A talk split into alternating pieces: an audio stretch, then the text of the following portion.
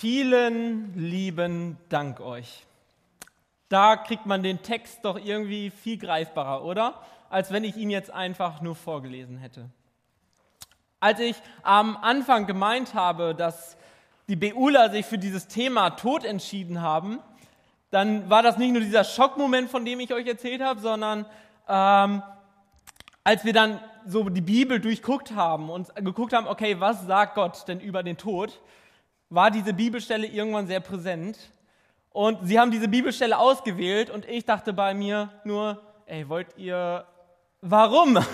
So einen schwierigen Text wollt ihr jetzt hier an diesem Sonntag vorlegen? Und das soll unser Text sein. Ich weiß nicht, als du diesen Text gerade gehört hast, was für die Gedanken, in, was für Gedanken in deinen Kopf geschossen sind. Aber als ich mich mit diesem Text beschäftigt habe, hatte ich erstmal so dieses Gefühl, das will ich eigentlich gar nicht. Irgendwie will ich gar nicht über diesen Text reden, weil es ist doch irgendwie doch so ein bisschen düster. Da ist irgendwie was mit Tod, mit, mit Sachen, die ich nicht vielleicht ganz verstehe. Und vielleicht ist es auch bei dir so, dass du, wenn du über den Tod nachdenkst, lieber schnell wieder zu anderen Themen switcht. Lieber dich mehr mit dem Leben beschäftigen möchtest, wie ich auch lieber über irgendwelche anderen Themen reden, wo die greifbarer sind. Ja, wenn ich über den Tod rede, dann ist das für mich nicht irgendwie greifbar. Und das sage ich. Ich habe Altenpflege gelernt und da gearbeitet. Das heißt, es war ein großes Thema für mich. Und dennoch kann ich irgendwie nicht so richtig was damit anfangen. Weil es ist doch irgendwie so weit weg beschäftigt mich irgendwie doch nicht so in meinem Leben. Da sind Probleme, Größen, die vielleicht größer sind, die ganz praktisch sind und dafür brauche ich doch Lösungen. Also, Beula, warum dieses Thema? Als ich mich weiter mit diesem Text beschäftigt habe, habe ich aber gemerkt, okay, das hat doch sehr viel mit meinem Leben zu tun. Das hat doch sehr viel damit zu tun, wie ich dieses Leben lebe und ganz so schwer wie dieser Text am Anfang scheint, ist er vielleicht dann doch nicht. Und ich möchte dich motivieren, so die nächsten 15 bis 20 Minuten, ja, nur 15 bis 20 Minuten, es ist sehr viel kürzer, also möchte ich dich motivieren, da mir zuzuhören vielleicht und dir auch Gedanken zu machen, wie stehst du zu diesem Thema, zu diesem Thema Tod, zu diesem, was in diesem Bibeltext drin vorkommt. Aber bevor ich darauf eingehe, möchte ich gern mit uns beten, weil ich bin sehr müde und dieser Text, der braucht doch ein bisschen Weisheit und ich besitze diese Weisheit nicht unbedingt. Und deswegen bin ich davon überzeugt, dass Gott mir Gedanken schenkt und ich wünsche dir, dass Gott auch diese Gedanken dir geben kann und dass er mir dafür die richtigen Worte schenkt. Deswegen lasst uns nochmal beten. Steht gerne dafür auf.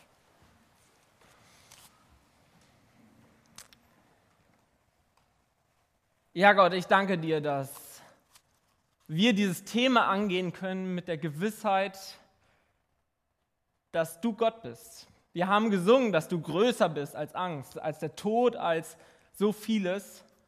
Und ich möchte dich jetzt einfach bitten, dass du uns Weisheit schenkst, dass du mir die richtigen Worte schenkst, dass ich richtig aufgepasst habe, dass ja, dass du mir das Richtige gesagt hast in diesem Text. Und ich möchte dich wirklich bitten, dass wir aufpassen können, dass wir uns wirklich ehrlich vor, vor dir sein können, vor uns selbst vielleicht sogar sein können und ehrlich zu uns sein können, was dieses Thema beschäftigt. Und ich bitte dich wirklich, sprich zu uns. Amen.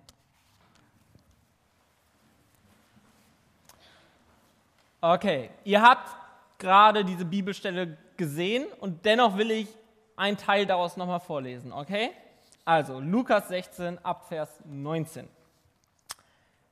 Es war einst ein reicher Mann, der kleidete sich in Purpur und feinsten Leinen und lebte Tag für Tag herrlich und in Freuden.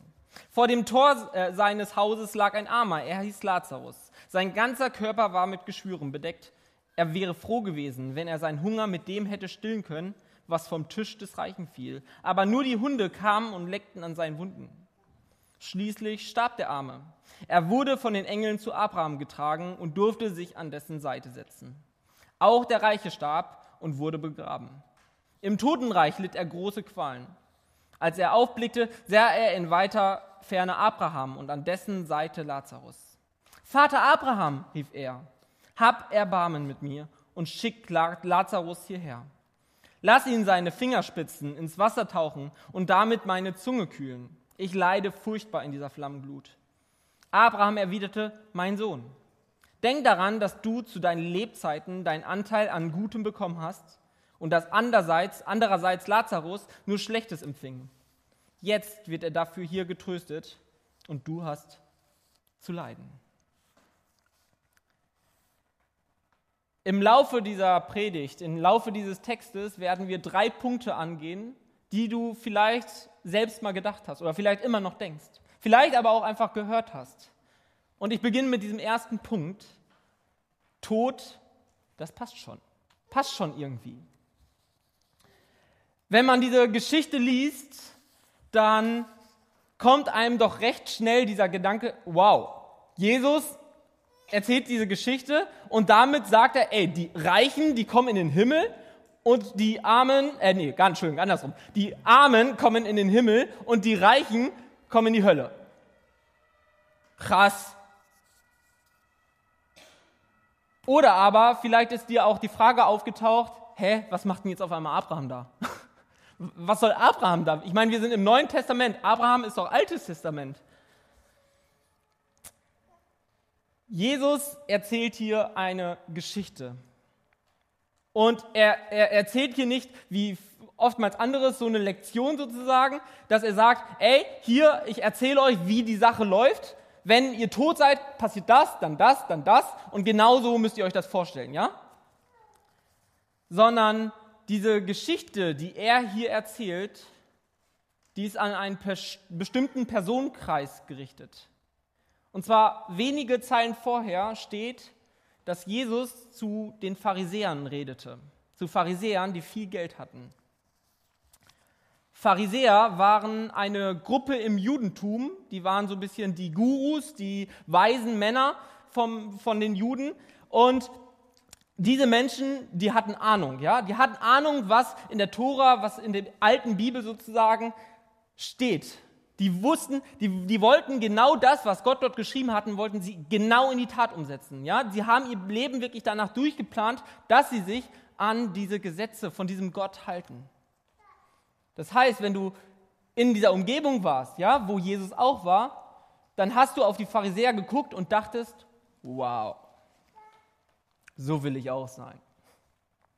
Wow, ey, wenn, wenn jemand dicke ist, ne, wenn jemand richtig dicke ist mit Gott, dann die. Und schau mal, deren Leben, das funktioniert. Ja, die machen keine Fehler, die haben Geld. Gott hat die so gesegnet. Ja, die haben unheimlich viel Geld. So möchte ich auch sein. Und die konnten sich wahrscheinlich sogar Gucci-Taschen leisten. Und zu dieser Gruppe gerichtet erzählt Jesus jetzt diese Geschichte. Er erzählt, dass da dieser Reiche ist, und sagt diesen Leuten damit, ey, dieser Reiche, das seid ihr. Ihr habt, ihr erwartet, ihr, dass ihr alles habt und dass, wenn ihr dann sterbt, das genauso sein wird, ja? Dass ihr dann zu Abra in Abrahams Schoß sein werdet. Und da taucht dieser Abraham ja auf, ja? Das ist dieses Verständnis, dass bei den Juden, dass wenn sie sterben, sie in das Totenreich kommen und dann sich in Abrahams Schoß befinden, weil Abraham als Vater sozusagen der Juden sie erstmal im Empfang nimmt, bevor dann irgendwann der Messias wiederkommt und sie von den Toten auferstehen. Das war der Gedanke. Und das erzählt, das greift Jesus jetzt hier auf, um dieses Bild vom Leben nach dem Tod, von diesem Totenreich aufzugreifen. Und dieser Reiche, ich glaube, er hatte sich das Ganze irgendwie anders vorgestellt. Ich meine, er war doch der eine Führer, oder er war, sie waren die Führer äh, Israels, ja? Also das Israel, was zu der Zeit der Römerzeit noch da war, ja? Sie waren, sie waren die moralische Führung, ja? Wenn jemand, wie gesagt, Kontakt mit Gott hatte, dann sie. Und sie haben eigentlich erwartet, ey, ich befinde mich auf dieser Seite. Sicher. Gibt gar, gar nicht zu diskutieren, sicher, ich bin hier. Und diese Armen, ja, irgendwie haben die das bestimmt verdient. Irgendwie haben die bestimmt, sind die bestimmt gegen Gott schuldig geworden oder irgendwas, die haben das verdient. Und die Armen und die, äh, weiß nicht, die, äh, die, die krank waren und so weiter, die, die kommen dahin und ich dahin. Und wenn Jesus diese Geschichte erzählt, dann kommt in den Köpfen dieser Pharisäer auf einmal, hä? Ich dachte, ich bin da. Ich dachte, ich komme dahin. Und auf einmal ist dieser Reiche nicht da, sondern da. In dieser Hölle.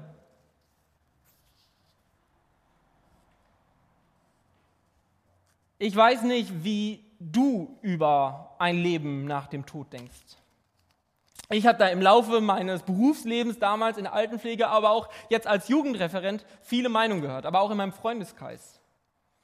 Vielleicht denkst du, ja, Leben nach dem Tod gibt's nicht. Leben ist hier, Leben beginnt hier, Leben muss ich hier meistern und danach ist over. Ja, danach ist zu Ende. Vielleicht denkst du aber auch, ja, kann schon sein, was da, dass da was kommt, aber ich bin ja kein schlechter Mensch. Ich meine, ich spende ab und zu. Ey, bin heute sogar im Gottesdienst.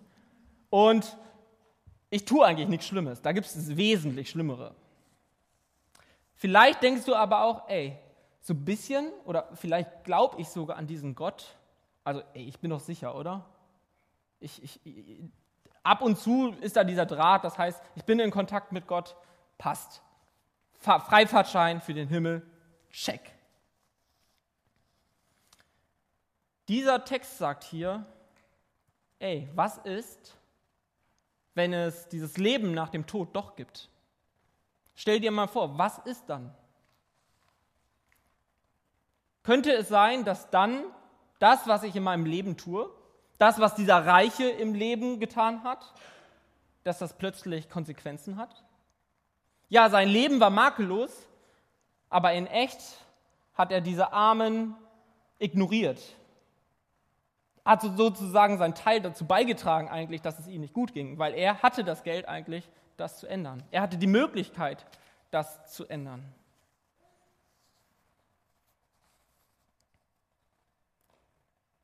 Und bei mir ist das gut so, ich weiß nicht, wie es bei dir ist, aber ich kann anderen gut etwas vormachen. Ich kann zeigen, ey, ich bin hier richtig toller Christ, ja, oder ich bin richtig toller Mensch. Als ich, ich trage ab und zu in der Öffentlichkeit diese Kette, ja, und am Anfang dachte ich so, während ich damit auf der Straße war oder so eine Cap, wo eindeutig stand so von wegen Real Story, also so, äh, ich glaube an Jesus letzten Endes.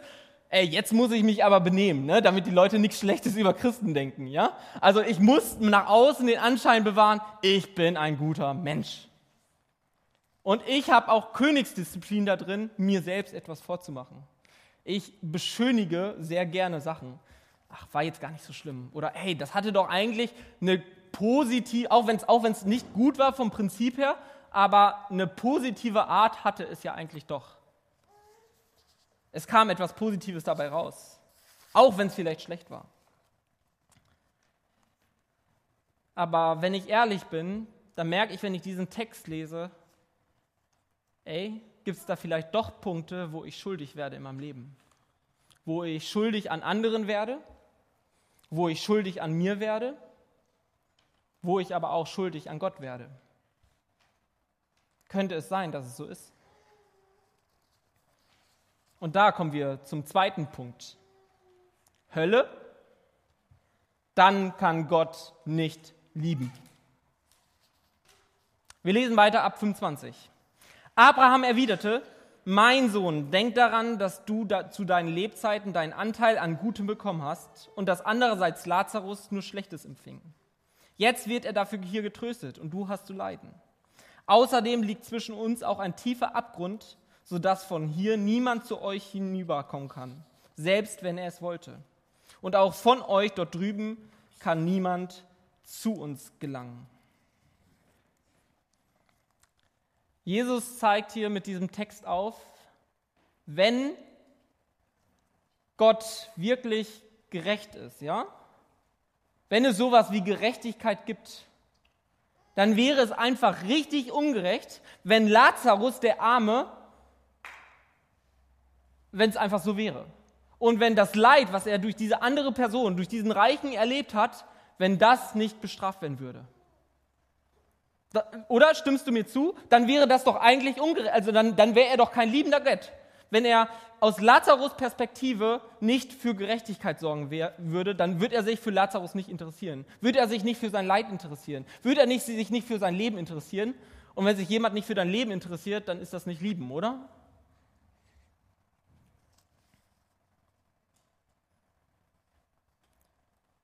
Und wir merken, glaube ich, immer wieder in unserem Leben durch Nachrichten, durch das, was wir erleben und ich glaube auch durch das, was wir selber tun, ja, ich werde immer wieder ungerecht.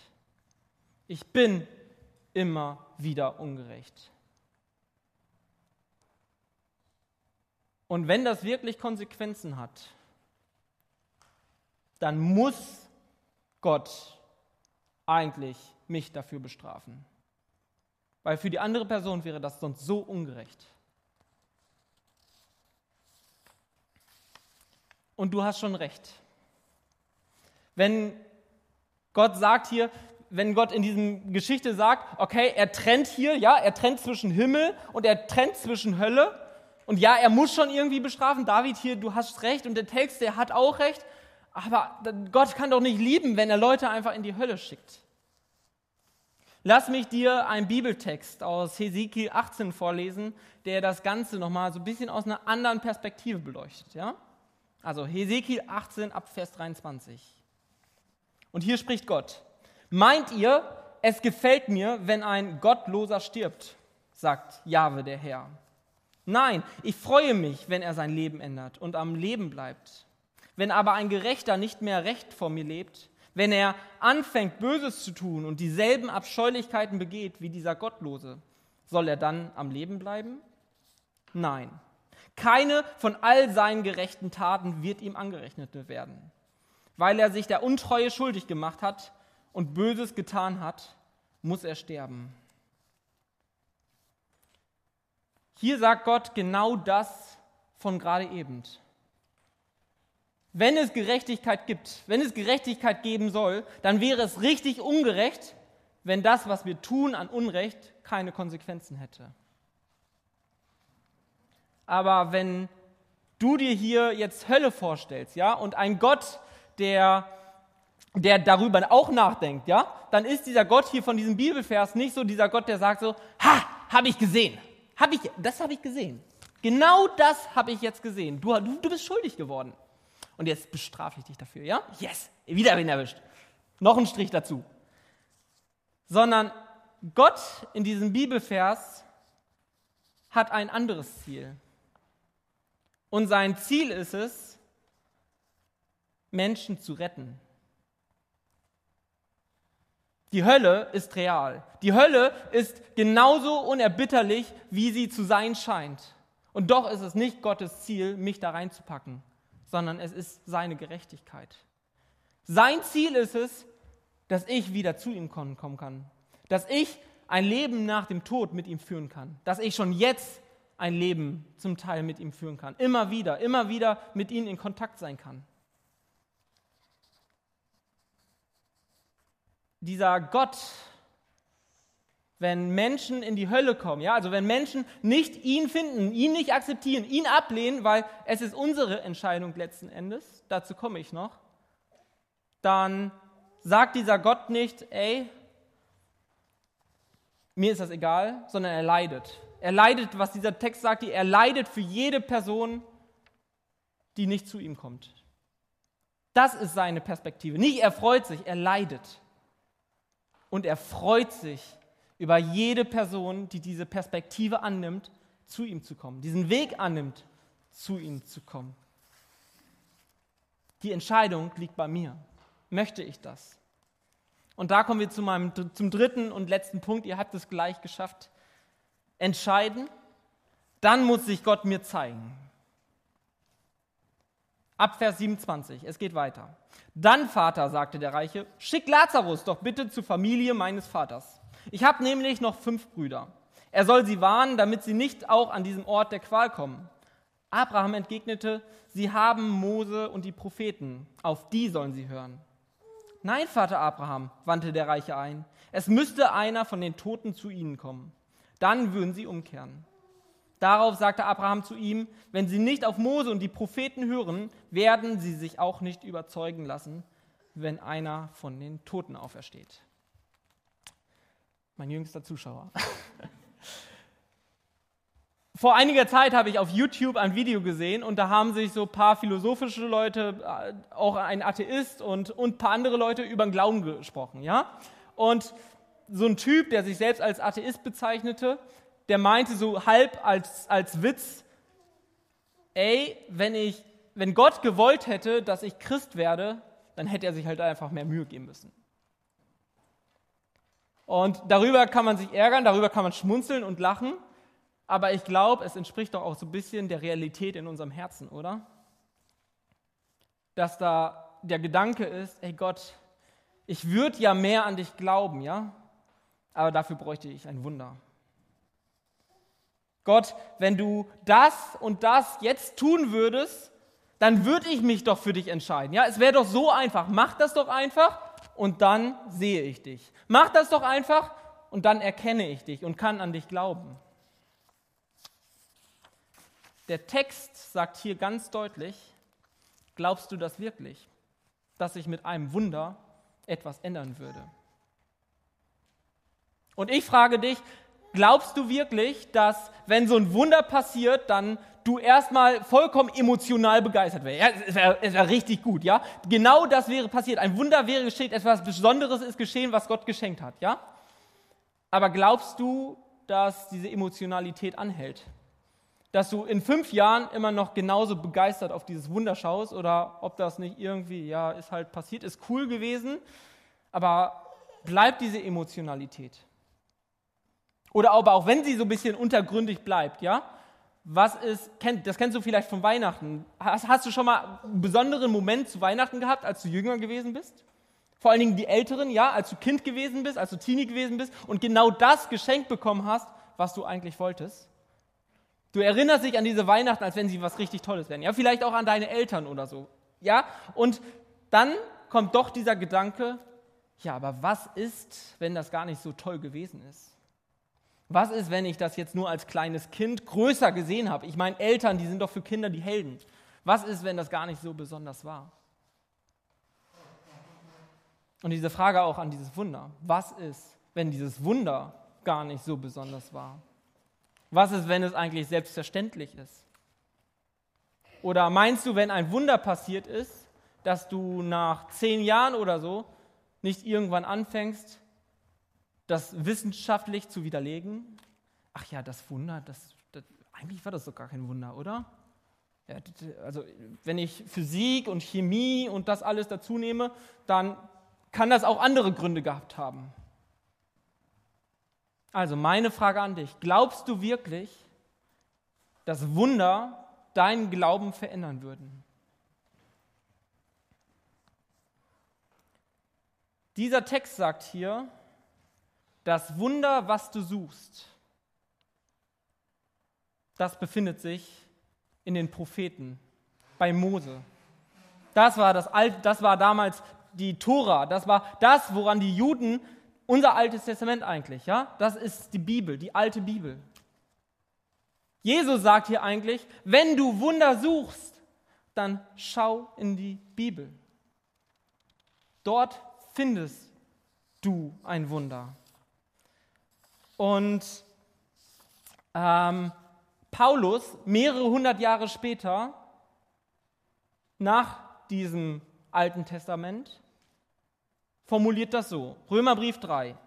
Denn auch durch das Befolgen von Gesetzesvorschriften steht kein Mensch vor Gott gerecht da. Das Gesetz führt vielmehr dazu, dass man seine Sünde erkennt. Doch jetzt hat Gott unabhängig vom Gesetz aber in Übereinstimmung mit den Aussagen des Gesetzes und der Propheten seine Gerechtigkeit sichtbar werden lassen. Es ist eine Gerechtigkeit, deren Grundlage der Glaube an Jesus Christus ist und die allen zugute kommt, die glauben. Paulus sagt hier, ey, dieses Wunder, was Jesus da sagt, was wir in den Propheten und Mose finden, ja, da haben die Propheten und Mose haben auf Jesus hingewiesen. Und dieser Jesus, er ist dieses Wunder, was wir suchen. Und egal, ob ich diesen Jesus da suche, ob ich versuche mit, äh, nee, äh, egal, ob ich versuche mit diesen Gesetzen diese des Alten Testamentes gerecht zu sein, also so viel Gutes zu tun wie möglich, oder aber einfach mein Leben lebe, es kommt, zur gleich, es kommt zum gleichen Ende. Und zwar, dass ich merke, wenn ich ehrlich zu mir bin, ich schaff's nicht. Ich schaff's einfach nicht. Ich kann nicht gerecht sein. Ich kann nicht immer lieben. Ich kann das einfach nicht. Und was ist die Konsequenz? Jesus ist die Konsequenz. Er hat diese Schuld getragen. Wenn Gerechtigkeit ist, dass Schuld anerkannt wird, dass Schuld ausgesprochen wird, dann möchte Jesus diese Schuld für dich auf sich nehmen. Dafür ist er gestorben am Kreuz. Genau das ist der Grund, damit Gott immer noch gerecht sein kann. Und hier ist unsere Entscheidung. Hier ist dieses Wunder, dass dieser Jesus sagt, ey, ich bin nicht nur gestorben und habe diese Schuld auf mich genommen, sondern ich bin wieder auferstanden, damit auch du leben kannst. Damit auch du die Möglichkeit hast, dieses Wunder zu erleben, dass Gott da ist, dass Gott in dein Leben hineinspricht, dass du Gott annehmen kannst und merken kannst, ja, irgendwie ist dieser Gott da. Und ein Wunder, das wäre schon ganz nett. Aber das Wunder, was passiert ist, hat er schon in meinem Leben gezeigt. Dass ich vor ihm treten kann. Dass ich schuldlos sein kann, weil er dafür gestorben ist. Und ich wünsche euch Beulern genau das. Ihr habt es jetzt gleich geschafft. Ich weiß, ihr seid müde. Genau das wünsche ich euch, dass ihr merkt in eurem Leben. Wir haben viele, wir sind in zwei Jahren sind wir das Alte und das Neue Testament durchgegangen. Dass ihr merkt, dass das, was wir gelernt haben, dass das, was wir da erfahren haben, dass das Realität wird in eurem Leben. Dass ihr merkt, ja, dieser Jesus, das ist das Wunder in meinem Leben. Dass er Beziehungen mit mir möchte. Dass er mit mir leben möchte und er einen guten Plan in meinem, für mein Leben hat. Dass er Gott in meinem Leben sein möchte. Und das wünsche ich dir auch, dass du diese Perspektive, und diese Perspektive habe ich mit diesem Text bekommen, dass Hölle nicht mehr ein unausweichliches, oh, das ist so schlimm ist, sondern dass Hölle bedeutet, Gott hat einen anderen Plan für mich.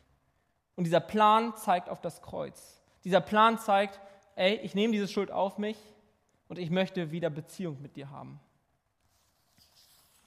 Und wenn du vielleicht schon Christ bist, wenn du sagst, okay, ja, das hab ich, dann erinnere dich nochmal an diesen Reichen, der dann hier vorne gesagt hat, ey, ich wünschte, ich könnte den anderen nochmal davon erzählen. Wenn du erlebt hast in deinem Leben, ja, da ist dieser Gott und das ist dieses Wunder, wie lieblos wäre es, es den anderen nicht zu erzählen. Soweit.